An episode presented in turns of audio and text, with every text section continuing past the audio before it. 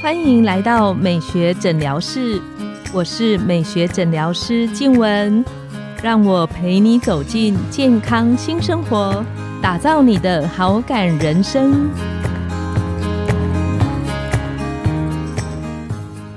欢迎光临，我是你的美学诊疗师静文。让我陪你练习好感人生，走进健康新生活。今天我们很开心邀请到的来宾是整形外科陈承谦医师，他是雅风励志诊所的副院长，也是台湾平胸手术的权威医师。我们请陈医师跟线上的听众打个招呼。大家早安，黄医师早安。那很高兴能够来这里跟大家聊一聊，分享一些我个人的故事。最近呢，有一句话我自己非常喜欢。他说：“拥抱改变。”我们的生活里面，其实总是每天都有新的的改变、新的的变化出现。那能够拥抱改变，走出生活里的舒适圈，其实会让我们有机会成为一个更好的人。重点是，我们的生活可能可以更有趣。那可以请陈医师跟我们聊聊，就是关于走出舒适圈，你自己个人的经历吗？很好，我觉得这个议题，当时黄医师给我这个题目的时候呢，我自己去想了一想，那我觉得。回想起这样短短的这十几二十年哦，有几个转折点，我觉得自己是印象深刻的。嗯哼，对，那我今天就跟大家分享一下。那哪几个转折点是陈医师在你的成长或求学背景，你觉得印象比较深刻、比较关键的点呢？呃，我想，因为当医生嘛，那大家都觉得我们就是好像一帆风一帆风顺这样子。在某个层面上回想起来，确实也是如此啦。我们就是把书读好，那尽量想办法再考。考试的时候得到比较好的成绩，嗯哼，那大概就这样讲起来，好像也是就是相对真的是很单纯哦。相信跟社会上很多朋友各行各业比起来，我们确实相对单纯太多了。嗯哦，不过大家说白色巨塔嘛，哈，是，所以在这么小的一个圈子里面，要跟这么多的精英去做竞争，其实每个医生的成长过程里面，我相信都会有非常多的一些沮丧或者是一些些的关卡。那像我自己心中。印象对我人生影响上最大的几个转折点，就是说，因为我本身我是南部人，我在高雄长大，因为在成长的过程，因为家里是单亲，所以那个时候要读大学的时候呢，就为了这个希望减轻经济的负担哦，所以当时呢，在考医学院的时候呢，就选了。离家最近的高雄医学大学是，那真心说那个时候也可以到台北来念书。嗯哼，虽然当年考试不是那么的完美，因为我没有考得特别好，所以没有考上国立的医学院哦。不过北医啊，要读长庚啊，大概是分数也一定都没有问题哦。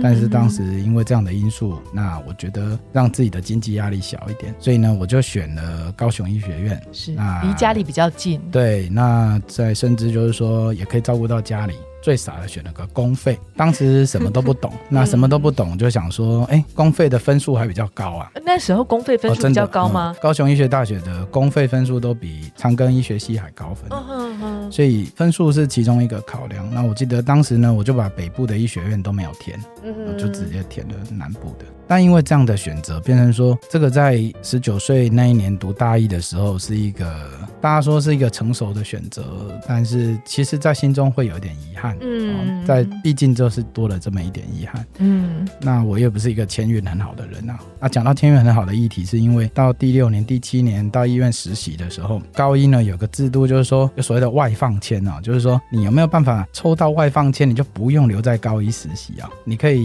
去应征台大，可以去。看看不同的可以去长庚实习。对，那我也抽不到，我 我永远都不是有那种抽签运的人。我我也不是。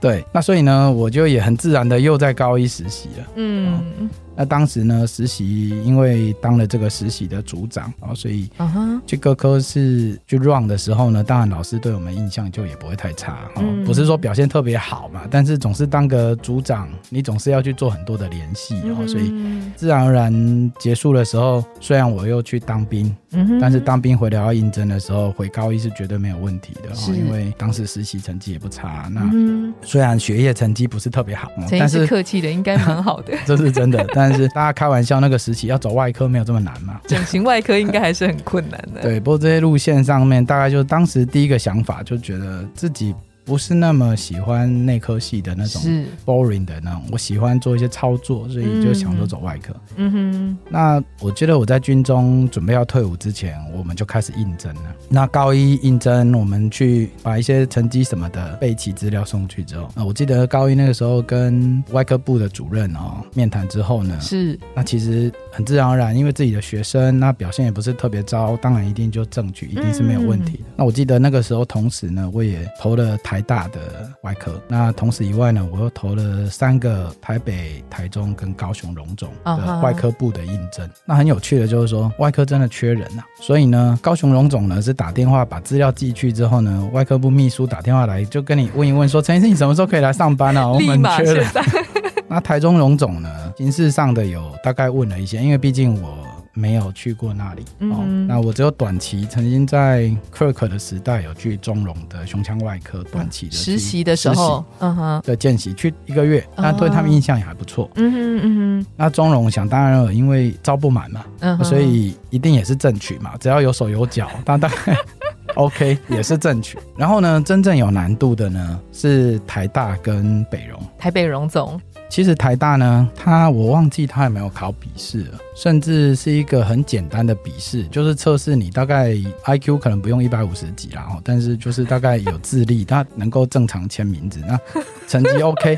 这讲的太简单哦。没有，因为台大呢，台大是这样，台大是真的，我们心中也很想，因为第一学府啊。当然。那不过台大因为它的缺非常多，呃，其实你只要基本的一些表现上面都还可以，那我们就很顺利的进入第二阶段的面试。嗯哼。那我记得那个时候面试的时候呢，其实蛮感动的，就是说，因为我有写了一些自传嘛，是，那甚至台大的老师说，在面试的当下就说，台大很欢迎你来，可是因为我看了一下，我们可以给你争取，但是呢，我知道你的家庭经济上面压力可能大一点，所以。你也可以考虑要不要用我们所谓的代训的缺。那我们代训的缺有几个选择。那代训的缺的好处是住院师时代的薪水会比较好哦，但是你一样会在台大接受外科部的训练。那我那时候其实很感动，我觉得哎，面试官在当下就告诉我我们可以录取你，哎，甚至提了这个 option 给我，所以我心中其实是很 appreciate。对，像到最后公告的时候，哎，确实我是正取。那台大我觉得他们是一个很好的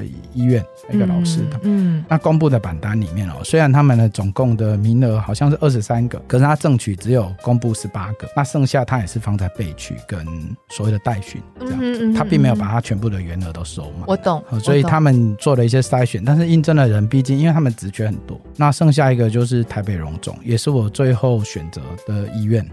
那台北荣总其实对我来讲非常的陌生，是因为一直都在南部。嗯，那台北荣总在我们那个时期的学生的心中。它其实是台湾手术的第一把交椅，嗯，尤其是很多特定的项目，其实对很多科别都很完整。对，那那个时候去应征，那他就真的很严格，因为报名的人呢，我们只收十六个人，但是考笔试的就五十几个人，哇！所以我们第一关要先筛选一遍，第二关又要再面试，嗯，所以那过程之中，我很顺利，很运气很好，有面试上正去。所以那个时候对我来讲，我那个时候最后的抉择是北荣跟台大。选了北荣，其实台大对我们来讲有多了那么一点亲切感，所以这就是我说放弃台大，那台大外科部又打电电话来问我说。哎，陈医师，你当时跟我们面试的时候很有意愿过来啊？为什么到最后你选择选择去台北荣总？其实这就是我我觉得相对来讲是一个跨出舒适圈，因为台大的老师跟我们以前高雄医学大学的风格，还有整个教育的文化形态都非常的相像。比如说，我们会叫老师神圣，高一是这样，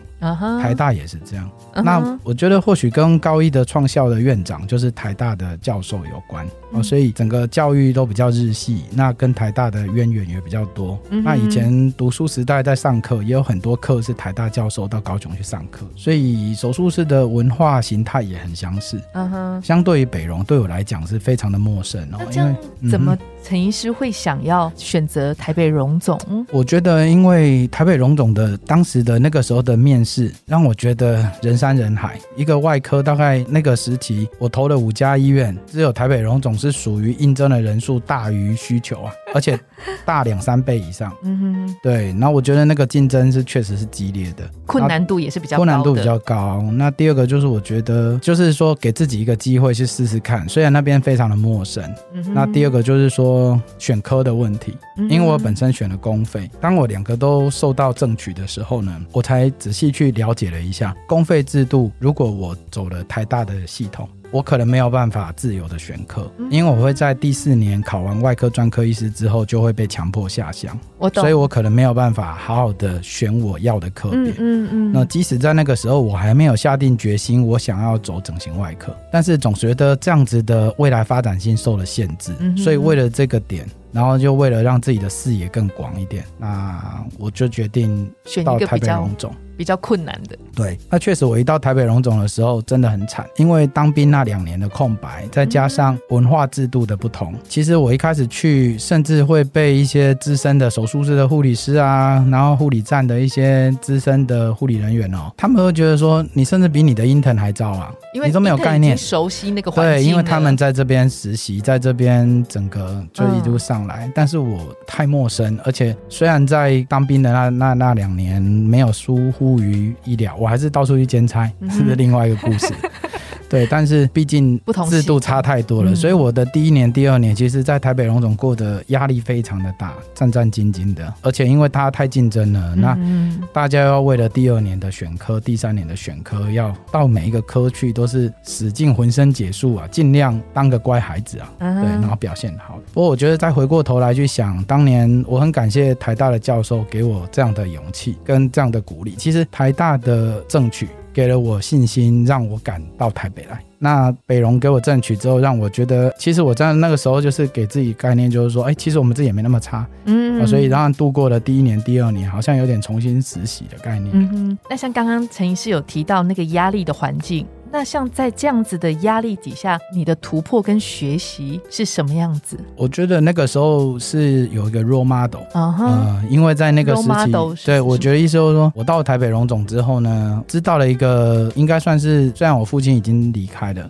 但是我父亲年轻时代的一个好朋友，那我都叫他 uncle。那这 uncle 呢，其实在我到台北荣上班之前，其实我小时候可能在我没有记忆的时候见过一次而已。所以他也在台北荣对，但是他是台北龙总胸腔外科的。主治医师是教授。那我去北龙应征的那一天，是我记忆中的第一次见面。那我是应征完之后，那因为我母亲跟他联系，然后我就跟他聊天。嗯那他这样子的一个 role model，让我觉得说，我也想要成为这样子的一个医生。啊，那我就是我相信应该是有机会这样子，那就是觉得没有给自己设定太大的目标，就希望自己能够活下来这样子，然后慢慢的去练习。然后另外一个就是说，我觉得我怎么去排解我在北荣那一段时间，虽然有点孤独，那住个单身宿舍啊等等的，那那个地方又不熟，可是就是我最好的朋友就是运动，因为我长期一直都有在运动。那尤其在当兵那两年啊，我的体力是我自己回想起来是当年达到最好的状态。是。那我觉得我住院医师那个时期能够让我一直走下来，就是我在北欧一直持续维持着，一直在运动。嗯对，因为运动确实可以帮助我们，除了身体的健康之外，我觉得在心灵里面，其实它会有一个沉淀的空间。对我喜欢运动的时候，给自己的那种独处感跟安宁感，然后可以让自己放弃一些压力。就像我自己很喜欢游泳。我刚开始去游泳，就是有一阵子我很心烦，但我发现游泳，当我换不到气的时候，我就不会心烦，我只想着我要唤起。那我们可以请这一集关于怎么样去拥抱改变，然后走出生活中的舒适圈，陈医师为我们线上的听众做个小结论。我自己回想起来，这是一个很大的一个转变。那从此之后，我的生活圈跟我看到的视野都不再一样。那我觉得常常我们会说跨出舒适圈，我觉得更好的讲法或许是。有时候我们要去想一想自己想要什么，或者是找到一个你的目标。嗯哼。那如果说今天目标能够有鼓舞的效果，我们去扩大我们的舒适圈。扩大，哎，我觉得概念我觉得，与其说跨出我们的舒适圈，倒不如就让这一些本来觉得遥不可及或者那么的疲惫的东西，变成就是我们的舒适圈。我是会用这样子的概念跟大家做分享。我很喜欢陈医师讲的这个扩大我们的舒适圈，也许就是在那个带着。一点点勉强的过程当中，我们的能力其实不断的在被提升。很谢谢今天陈医师精彩的内容，我的节目就到了尾声。拥有好感人生，就从今天开始，每周一、三、五晚上十点。带你从日常的好感练习，共创健康美学新生活。美学诊疗室欢迎再度光临，我们下次见，拜拜，拜拜。